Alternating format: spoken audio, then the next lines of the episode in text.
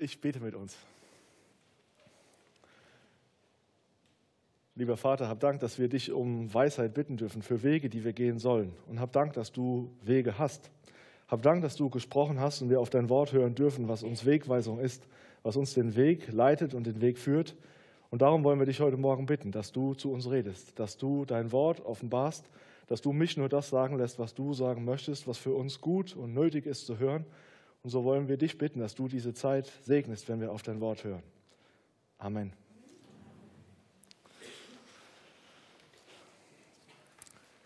Georg Müller, der bekannt ist als der Waisenvater von Bristol, hat eben dort viele Waisenhäuser gebaut und eingerichtet und hat sich für diese Waisenhäuser zum Prinzip gemacht, alles, was zum Betrieb dieser Waisenhäuser notwendig war, nie von einem Menschen, sondern nur von Gott zu erbitten.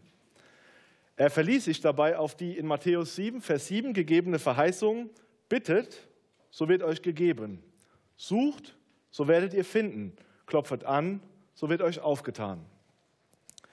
Im Jahr vor seinem Tod besuchte ihn Charles Parsons, den ich nicht weiter kenne, aber von dieser Begebenheit möchte ich uns einen Abschnitt vorlesen. Im Frühsommer 1897 besuchte Charles Parsons Müller in seinem Studierzimmer in Haus Nummer 3. Müller empfing ihn mit einem herzlichen Handschlag. Seien Sie herzlich willkommen. Haben Sie zu aller Zeit erfahren, dass der Herr seinen Verheißungen gegenüber treu ist? Immer, antwortete Müller. Er hat mich nie im Stich gelassen. Fast 70 Jahre lang hat Gott stets für alles, was mit diesem Werk zusammenhängt, gesorgt. Die Waisenkinder, es waren von den ersten angefangen bis jetzt insgesamt 9500, haben nie vor einem leeren Teller gesessen. Niemals. Hunderte Male haben wir den Tag ohne einen Penny in unseren Händen begonnen, aber unser himmlischer Vater hat uns die Mittel genau in dem Augenblick gesandt, in dem wir sie nötig hatten. Es hat nie eine Zeit gegeben, in der keine gesunde Mahlzeit da war.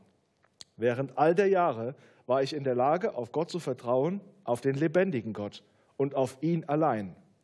1,4 Millionen Pfund wurden mir als Antwort auf mein Gebet gegeben.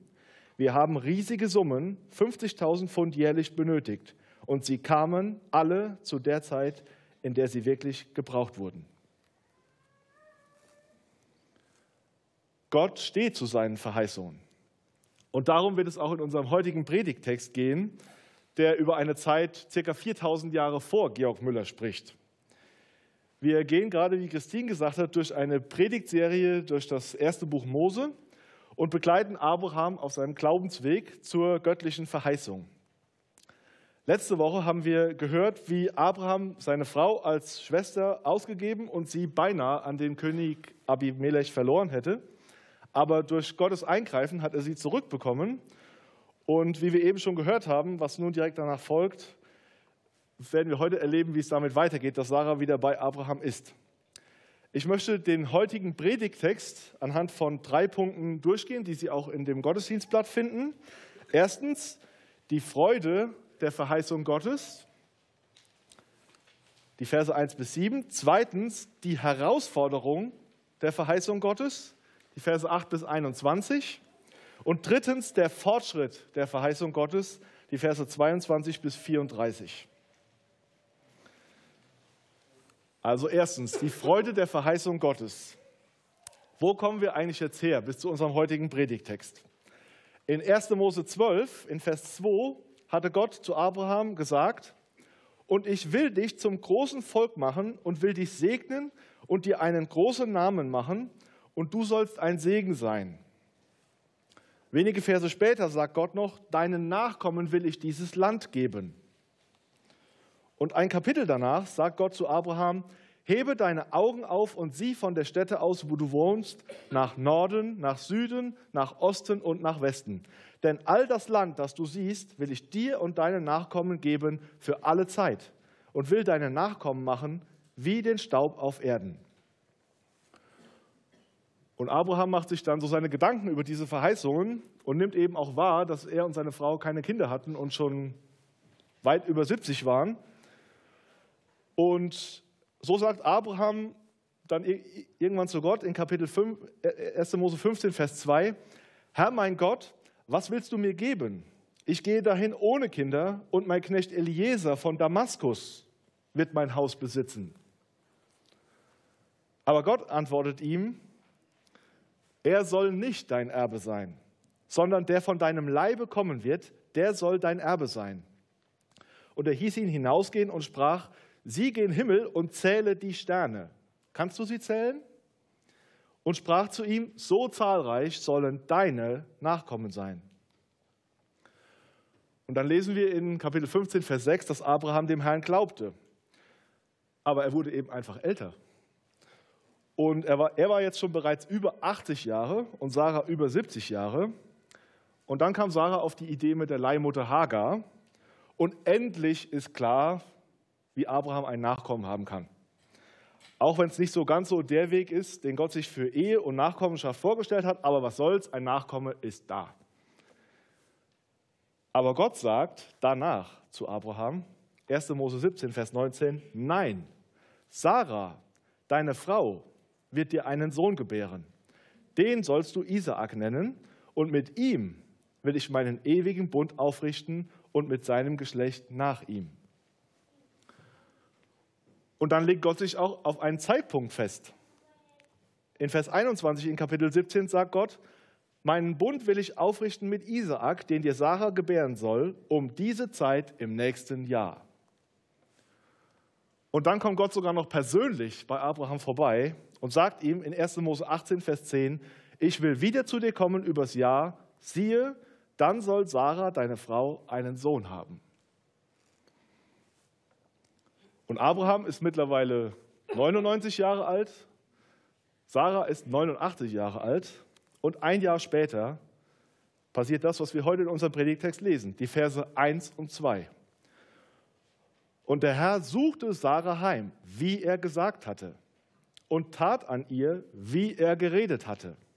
Und Sarah ward schwanger und gebar dem Abraham in seinem Alter einen Sohn, um die Zeit, von der Gott zu ihm geredet hatte. Unglaublich, oder? Und doch, Gott tut, was er verheißen hat. Dreimal steht das in diesen ersten zwei Versen drin. Gott tat, wie er geredet hatte. Wie geht das? Wie kann ein Ehepaar in so hohem Alter ein Kind bekommen. In Hebräer 11, Vers 11 lesen wir, durch den Glauben empfing auch Sarah, die unfruchtbar war, Kraft, Nachkommen hervorzubringen, trotz ihres Alters. Denn sie hielt den für treu, der es verheißen hatte. Und obwohl es sich vorher so anhört, als wäre das nicht der Fall, bestätigt uns die Bibel dasselbe auch für Abraham. In Römer 4, ab Vers 19 steht, und er, Abraham, wurde nicht schwach im Glauben, als er auf seinen eigenen Leib sah, der schon erstorben war, weil er fast hundertjährig war, und auf den erstorbenen Leib der Sarah. Denn er zweifelte nicht an der Verheißung Gottes durch Unglauben, sondern wurde stark im Glauben und gab Gott die Ehre und wusste aufs Allergewisseste, was Gott verheißt, das kann er auch tun. Und Gott wollte hier ein Wunder tun. Er lässt Abraham und Sarah nicht so lange warten, um sie zu ärgern, sondern um ein Wunder zu vollbringen, das wirklich nur ihm zugeschrieben werden kann. Und dann ist das auch alles noch für uns heute passiert. Wie die Bibel in 1. Korinther 9, Vers 10 schreibt, da sagt die Bibel, oder redet Gott nicht überall um unseretwillen? Denn um unseretwillen ist es geschrieben. Also um uns als neutestamentliche Gemeinde. Für uns sind diese Dinge geschrieben. Und wir sollen hier lesen, dass dieser Nachkomme von Abraham und Sarah, dass das nicht irgendwie menschliche Genialität war, dass das nicht vielleicht In-vitro-Fertilisation war oder irgendeine andere Hormonbehandlung oder sonst irgendwas, sondern was Abraham und Sarah hier zu einem Nachkommen verholfen hat, war ein Wunder Gottes. Gott hatte Sarahs Leib 90 Jahre lang verschlossen, um ein Wunder daran zu tun, sodass wir auch heute erkennen, was Gott verheißt das kann er auch tun.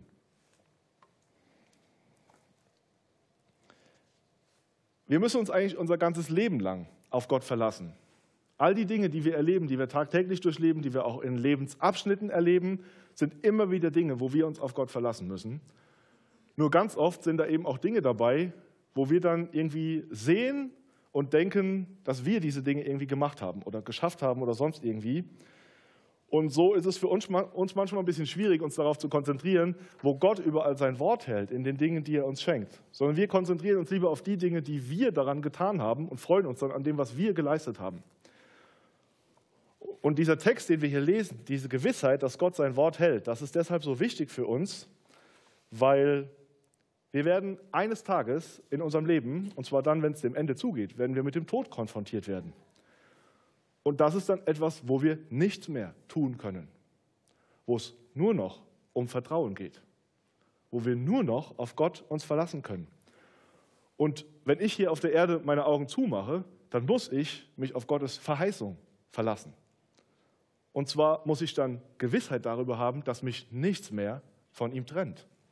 Dass alle meine Sünden durch Jesus Christus am Kreuz von Golgatha vergeben sind und ich komplett rein und heilig vor ihm stehen darf. Ich muss wissen, dass ich wie Jesus Christus von den Toten auferweckt werde, weil Gott das gesagt hat. Und ich muss wissen, dass ich dann für alle Zeit Gemeinschaft mit meinem Herrn Jesus Christus haben werde. Darauf muss ich mich verlassen können. Darum ist dieser Abschnitt so wichtig für uns. Wenn wir diese Gewissheit haben, dass Gott zu seinem Wort steht und sein Wort hält, dann können wir ihm vertrauen, wie Abraham auch. Und so lesen wir dann in den Versen 3 und 4, dass Abraham Gott folgt. Das steht, und Abraham nannte seinen Sohn, der ihm geboren war, Isaak, den ihm Sarah gebar, und beschnitt ihn am achten Tage, wie ihm Gott geboten hatte. Wenn wir wissen, dass Gott zuverlässig und treu ist, können wir ihm folgen und sind ihm gehorsam. In Vers, der Vers 5 bekräftigt dann noch einmal das, was Abraham vielleicht selbst nicht für möglich gehalten hatte. Da heißt es dann, 100 Jahre war Abraham alt, als ihm sein Sohn Isaak geboren wurde. Und Sarah reagiert folgendermaßen darauf. Vers 6. Gott hat mir ein Lachen zugerichtet und wer es hören wird, der wird über mich lachen. Der Name Isaak bedeutet Lachen. Es ist das hebräische Wort für Lachen. Und es wurde viel gelacht um Isaaks Geburt. Zuerst hatte Abraham gelacht. Und zwar in 1. Mose 17, Vers 17. Da sagt Abraham, da fiel Abraham auf sein Angesicht und lachte und sprach in seinem Herzen, soll mir mit 100 Jahren ein Kind geboren werden und soll Sarah 90 Jahre alt gebären? Und danach hatte Sarah gelacht. Und zwar in 1. Mose 18, die Verse 11 bis 12. Da steht, und sie waren beide, Abraham und Sarah, alt und hochbetagt, sodass es Sarah nicht mehr ging nach der Frauenweise. Darum lachte sie bei sich selbst und sprach, nun ich alt bin, soll ich noch der Liebe pflegen und mein Herr ist auch alt. Ja, und dann wird das Lachen geboren. Und wir lesen hier von großer Freude um die Geburt von, von Isaak, um dieses wunderbare Geschenk. In Vers 7 steht, und Sarah sprach, wer hätte wohl von Abraham gesagt, dass Sarah Kinder stille? Und doch habe ich ihm einen Sohn geboren in seinem Alter. Man könnte sagen, wer zuletzt lacht, lacht am besten. Aber Isaak ist nicht das letzte Lachen in unserem Text heute, wie wir gleich noch sehen werden. Aber lasst mich vorher noch auf etwas anderes eingehen. Isaak war nicht der einzige Sohn, den Gott verheißen hatte und der gegen alle menschliche Erfahrung und Logik kam. Circa 2000 Jahre nach Abraham bekommt die verlobte Jungfrau Maria auf ähnlich erstaunliche Weise Anteil an Gottes Verheißung. Ein Engel sagt zu ihr, siehe, du wirst schwanger werden und einen Sohn gebären dem sollst du den Namen Jesus geben. Der wird groß sein und Sohn des Höchsten genannt werden.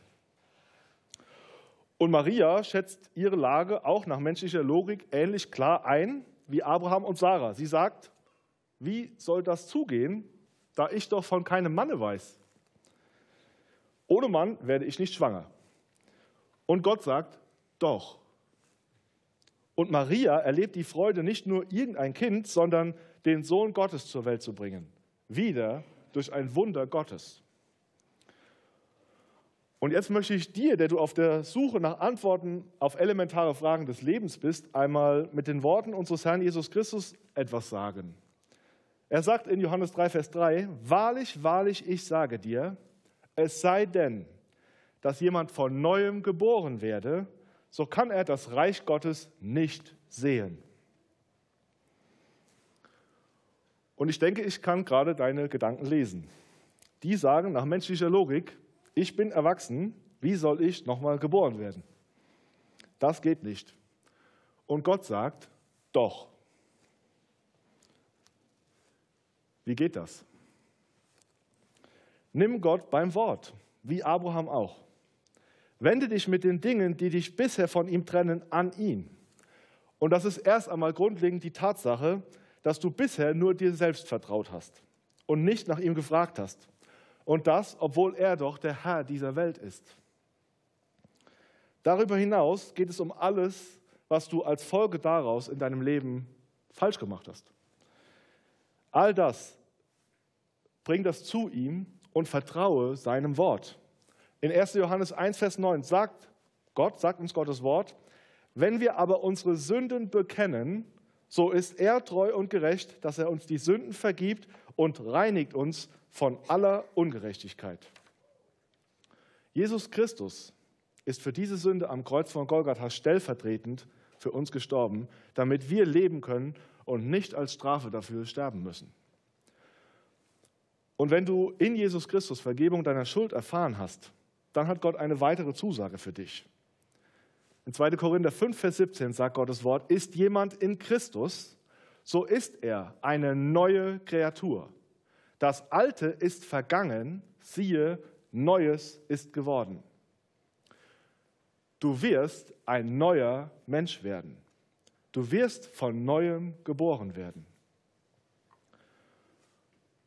Und solltest du jetzt vielleicht darüber lachen, das haben Abraham und Sarah auch gemacht. Gottes Wort steht fest. Apropos Lachen. Es steht noch ein Lachen aus und so kommen wir zum zweiten Punkt, die Herausforderung der Verheißung Gottes. Ich lese uns die Verse 8 und 9. Und das Kind wuchs heran und wurde entwöhnt. Und Abraham machte ein großes Mahl am Tage, da Isaak entwöhnt wurde. Und Sarah sah den Sohn Hagars, der Ägypterin, den sie Abraham geboren hatte, wie er Mutwillen trieb. Wenn wir mal annehmen, dass Isaak mit zwei Jahren entwöhnt wurde, dann ist Abraham nun 102 Jahre alt. Und da er Ismael mit 86 Jahren bekommen hat, ist dieser also jetzt ungefähr 16 Jahre alt. Und jetzt steht hier in Vers 9, dass Ismael Mutwillen trieb. Und jetzt die Frage, was hat es mit dem Lachen auf sich, von dem ich eben gesprochen habe? Im Hebräischen steht hier das Wort Lachen. Es bedeutet aber hier nicht sich freuen, sondern es bedeutet mehr so etwas im Sinne wie auslachen oder sich lustig machen oder eben Mutwillen treiben. Und Paulus beschreibt diese ganze Situation in Galater 4, Vers 29 so, dass Ismael Isaak verfolgte. Das heißt, Ismael geht hier verächtlich mit seinem Halbbruder Isaak um und Sarah sieht das. Und was sagt sie zu Abraham? Das lesen wir in Vers 10. Treibe diese Magd aus mit ihrem Sohn, denn der Sohn dieser Magd soll nicht erben mit meinem Sohn Isaak. Und ich kann mir nur schwer vorstellen, wie es Abraham mit dieser Anweisung, mit dieser Aufforderung von seiner Frau ging. Der Sohn, den er 14 Jahre lang für den verheißenen Sohn Gottes gehalten hat, den er lieb gewonnen hat, der sein Sohn war mit dem er so viele Stunden zugebracht hatte, mit dem er gespielt hatte, so viel Zeit mit ihm verbracht hatte, den sollte er jetzt buchstäblich in die Wüste schicken. Und so lesen wir in Vers 11, das Wort missfiel Abraham sehr um seines Sohnes willen. Aber Gott bestätigt Sarahs Wunsch.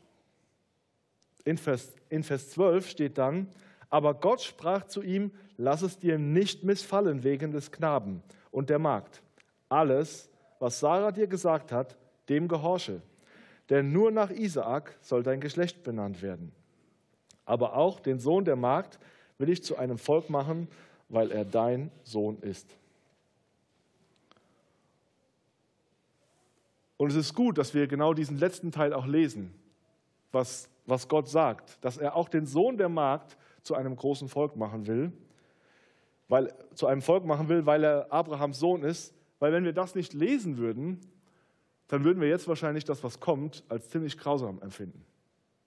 Wenn wir nicht lesen würden, dass Gott sagt, mach das, was deine Frau gesagt hat, ich kümmere mich um Ismael, dann wären wir jetzt ziemlich konfrontiert damit, dass Abraham wirklich seinen Sohn in die Wüste schickt, was im Prinzip damals eigentlich einem Todesurteil gleichkam. Heute ist es schon nicht angenehm, durch eine Wüste zu ziehen. Damals war es noch wesentlich gefährlicher. Und so folgt Abraham Gottes Wort. Und wir lesen in den Versen 14 bis 16, da stand Abraham früh am Morgen auf und nahm Brot und einen Schlauch mit Wasser und legte es Hagar auf ihre Schulter, dazu den Knaben und schickte sie fort. Da zog sie hin und irrte in der Wüste umher bei Beersheba. Als nun das Wasser in dem Schlauch ausgegangen war, warf sie den Knaben unter einen Strauch und ging hin und setzte sich gegenüber von ferne einen Bogenschuss weit, denn sie sprach, ich kann nicht ansehen des, Knaben sterben. Und sie setzte sich gegenüber und erhob ihre Stimme und weinte. Was für eine hoffnungslose Situation. Alles Menschliche hilft nun nicht mehr weiter. Alle Reserven sind am Ende. Der Schlauch mit Wasser, das Brot. Und Ismael ist hier jetzt buchstäblich von Vater und Mutter verlassen. Und mitten in dieser Situation wird sein Name Programm. Ismael heißt, Gott hört. Und so lesen wir weiter in den Versen 17 bis 19. Da erhörte Gott die Stimme des Knaben. Und der Engel Gottes rief Hagar vom Himmel her und sprach zu ihr, Was ist dir, Hagar? Fürchte dich nicht, denn Gott hat gehört die Stimme des Knaben, der dort liegt. Steh auf, nimm den Knaben und führe ihn an deine Hand, denn ich will ihn zum großen Volk machen. Und Gott tat ihr die Augen auf, dass sie einen Wasserbrunnen sah. Da ging sie hin und füllte den Schlauch mit Wasser und tränkte den Knaben. Gott greift ein. Und wir sehen hier sehr deutlich, wie sehr wir Menschen die Hilfe Gottes notwendig haben, wie sehr wir ihn brauchen. Hagar sitzt mit ihrem verdurstenden Sohn in der Nähe eines Wasserbrunnens, aber sie sieht ihn nicht. Erst als Gott ihr die Augen auftut, erfährt sie Hilfe und auch Ismael.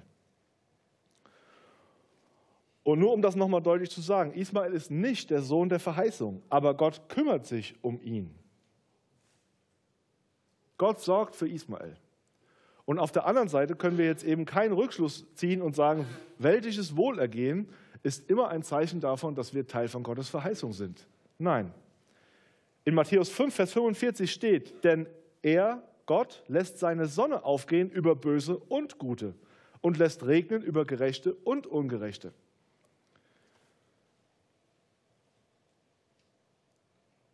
Und so lesen wir weiter über Ismael, die Verse 20 und 21. Und Gott war mit dem Knaben, mit Ismael. Der wuchs heran und wohnte in der Wüste und wurde ein guter Schütze. Und er wohnte in der Wüste Paran und seine Mutter nahm ihm eine Frau aus Ägyptenland. Gott hat wirklich Wort gehalten, wie er Abraham gesagt hatte, und sich um den vertriebenen Ismael gekümmert. Aber was war nochmal der Ausgangspunkt für diese Vertreibung? Sarah hatte gesagt, treibe diese Magd aus mit ihrem Sohn, denn der Sohn dieser Magd soll nicht erben mit meinem Sohn Isaak. Und ich frage mich, wo sind für uns heute die Herausforderungen der Verheißung Gottes? Wo ist der verheißene Sohn Gottes, Jesus Christus, in unser Leben gekommen und konkurriert jetzt mit Ismael? Wo haben wir uns selbst um die vermeintliche Erfüllung von Gottes Verheißung gekümmert? Und diese Dinge stehen uns jetzt im Weg, wenn es darum geht, wirklich Gott und seinem Sohn nachzufolgen. Welcher Ismael muss aus deinem Leben vertrieben werden?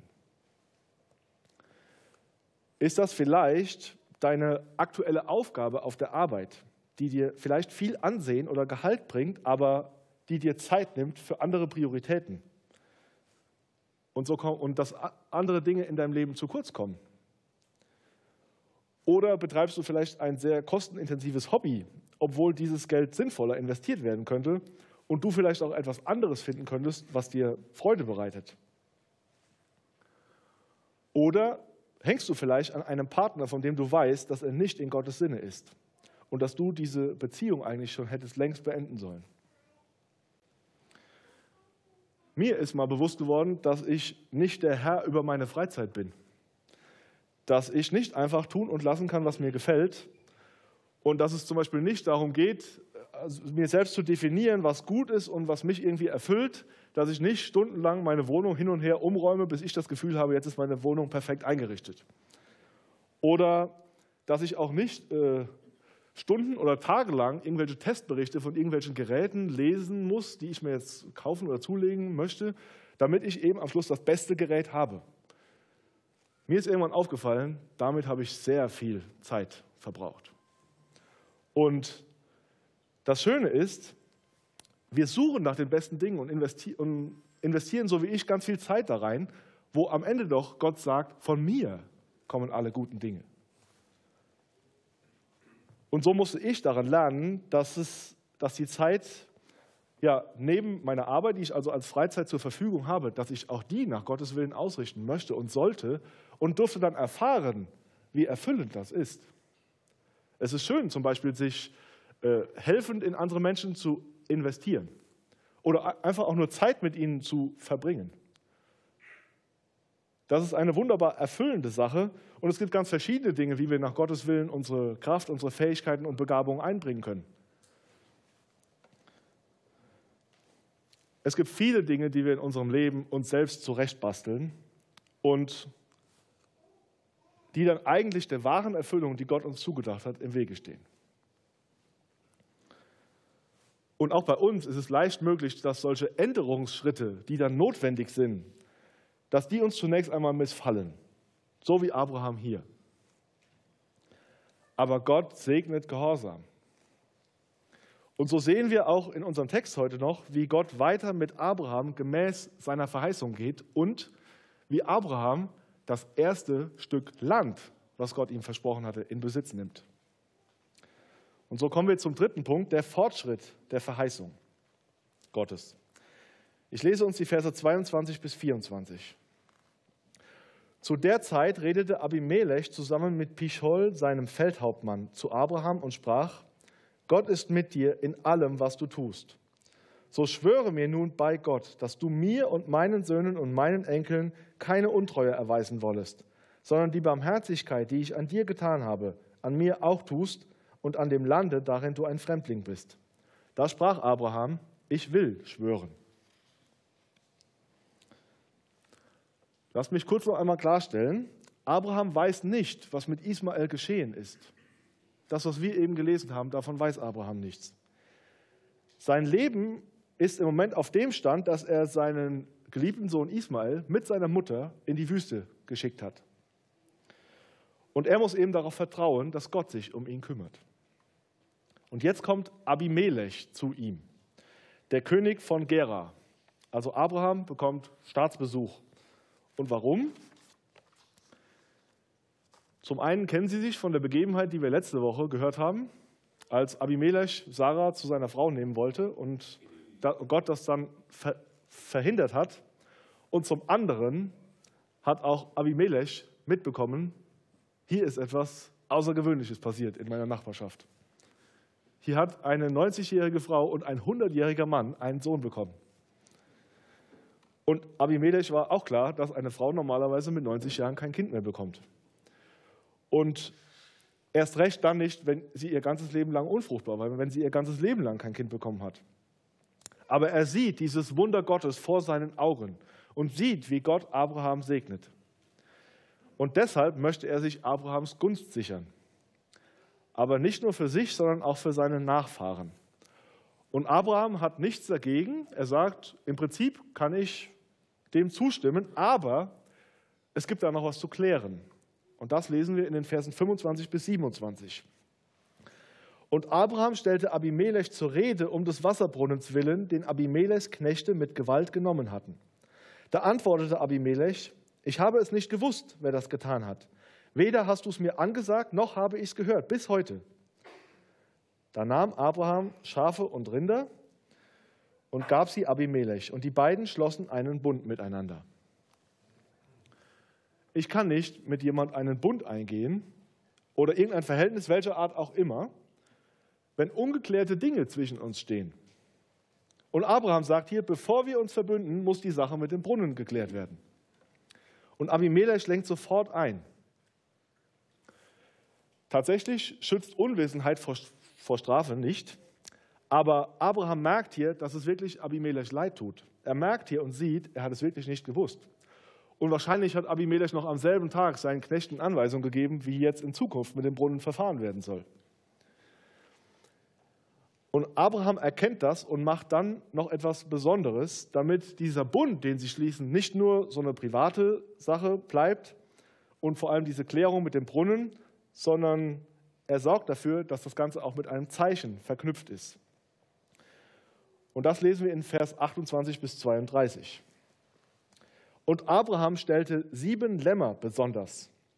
Da sprach Abimelech zu Abraham, was sollen die sieben Lämmer, die du besonders gestellt hast? Er antwortete, sieben Lämmer sollst du von meiner Hand nehmen, damit sie für mich ein Zeugnis seien, dass ich diesen Brunnen gegraben habe. Daher heißt diese Stätte Beersheba, weil sie beide miteinander da geschworen haben. Und so schlossen sie den Bund zu Beersheba. Da machten sich auf Abimelech und Pichol, sein Feldhauptmann, und zogen wieder in der Philister Land. An dieses Zeichen dieser sieben Lämmer kann man Abimelech immer wieder erinnern. Und das ist auch einprägsam, wenn man das seinen Kindern weiter erzählt. Weil für die sollte ja auch der Bund auch gelten und auch das, die Besitzerverhältnisse von dem Brunnen.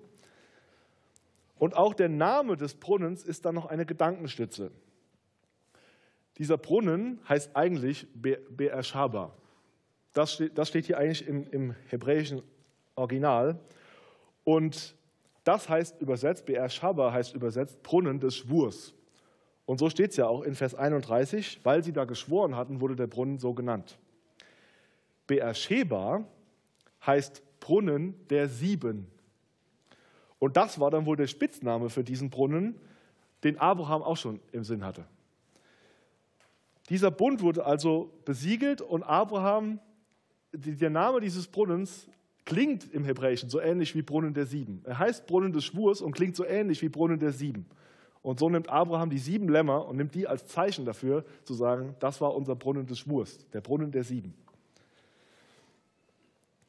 Und als dieser Bund nun besiegelt ist, da zieht Abimelech mit seinem Feldhauptmann von dannen. Und was macht Abraham jetzt? Und wir lesen die Verse 33 und 34. Abraham aber pflanzte einen Tamariskenbaum in Beersheba und rief dort den Namen des Herrn, des ewigen Gottes an.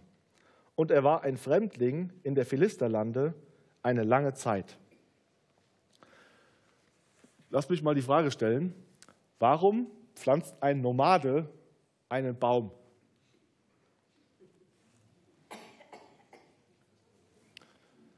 Weil er ein Nomade ist, der Gottes Verheißungen vertraut. Wenn ich von Jahr zu Jahr weiterziehe, ist es Unsinn, einen Baum zu pflanzen, weil ich eben von dem nie etwas sehen werde. Aber wir lesen hier von Abraham, dass er den ewigen Gott anrief. Abraham wusste, worauf er sich verlassen kann. Er wusste, dass Gott unveränderlich ist und dass deshalb sein Wort beständig ist. und auch wenn er, wie es hier in Vers 34 heißt, noch eine lange Zeit in, als Fremdling dort gelebt hat, so wusste er, das erste Stück dieses Landes hat Gott mir mit diesem Brunnen gegeben. Und ich kann diesen Baum pflanzen, weil Gott meinen Nachfahren eines Tages dieses ganze Land geben wird. Hast du Vertrauen, um Bäume zu pflanzen? Bist du bereit zu investieren und auf Gott zu warten? Was ist zum Beispiel mit dem Gemeindegründungsbaum? Ich freue mich zu sehen, wie unsere Gemeindegründungen im Südwesten und Osten voranschreiten, aber wir sind damit noch nicht fertig, inmitten von 1,5 Millionen Menschen. Wir werden hier im Raum München noch weitere Gemeinden brauchen, damit die Menschen hier das Evangelium Gottes hören können. Bist du bereit, hier lange zu investieren? Wie sieht es mit dem Kinderbaum aus? Ihr lieben Eltern, erzieht ihr eure Kinder gemäß dem Wort Gottes. Vertraut ihr darauf, dass die Wahrheit und Weisheit des Wortes Gottes einmal zentral ihr Leben bestimmen wird? Kann. Und räumt ihr ihm deshalb eine, dem Wort Gottes, räumt ihr ihm deshalb eine hohe Priorität in der Erziehung ein? Das ist anstrengend und dauert eine sehr lange Zeit. Und vielleicht auch, wenn ihr selbst keine Kinder habt, aber vielleicht gerne in Kinder investieren sollt, äh, wollt, dann habt ihr hier in der Gemeinde die Möglichkeit. Ihr könnt gerne das Kindergottesdienstteam ansprechen und fragen. Die freuen sich immer über Mitarbeiter. Was ist mit dem Evangelisationsbaum? Gott stellt uns alle an unterschiedlichste Orte hier in München und teilweise in sehr langfristige Beziehungen. Das reicht von Ausbildung über Arbeit bis hin zu Nachbarschaft. Bist du bereit, dort langfristig in Menschen zu investieren, um sie mit dem Evangelium zu erreichen? Vertraust du auf das, was Gott über sein Wort in Jesaja 55, Vers 11 sagt? Da sagt er: so soll das Wort, das aus meinem Munde geht, auch sein. Es wird nicht wieder leer zu mir zurückkommen, sondern wird tun, was mir gefällt. Und ihm wird gelingen, wozu ich es sende. All diese Dinge sind nicht unser Werk, sondern sie geschehen im Vertrauen auf Gott. Mit dem Wissen, was Gott verheißt, das kann er auch tun. Das ist alles mit Herausforderungen verbunden. Und es ist auch nicht auf einen Schlag alles gut, wenn der verheißene Sohn da ist, sondern in, manch, in mancherlei Hinsicht fangen die Herausforderungen eigentlich erst an, wenn der verheißene Sohn da ist. So wie das bei Abraham hier auch war. Und wenn du ein Kind Gottes bist und Jesus Christus der Herr deines Lebens, dann wirst du mit Herausforderungen zu tun haben. Aber es lohnt sich, weil Gott auch ein wunderbares Ziel verheißen hat. Final geht es um ewige Gemeinschaft mit ihm, voller Freude und ohne Herausforderungen. Und lasst uns gemeinsam an Gottes Wort festhalten und miteinander auf dieses Ziel zugehen. Ich bete mit uns. Lieber Vater, hab Dank, dass wir dein Wort haben dürfen. Hab Dank, dass dein Wort verlässlich ist, beständig und unveränderlich. Hab Dank, dass du dich an dein Wort gebunden hast und dass du gar nicht anders kannst, als dein Wort zu erfüllen. Und hab Dank, dass wir Anteil an deiner Verheißung haben dürfen in deinem Sohn Jesus Christus. Und so wollen wir dich bitten, dass wir im Vertrauen auf ihn unser Leben leben, unseren Weg gehen und vertrauen, dass du uns zu deinem wunderbaren Ziel bringst. Segne uns dabei. Amen.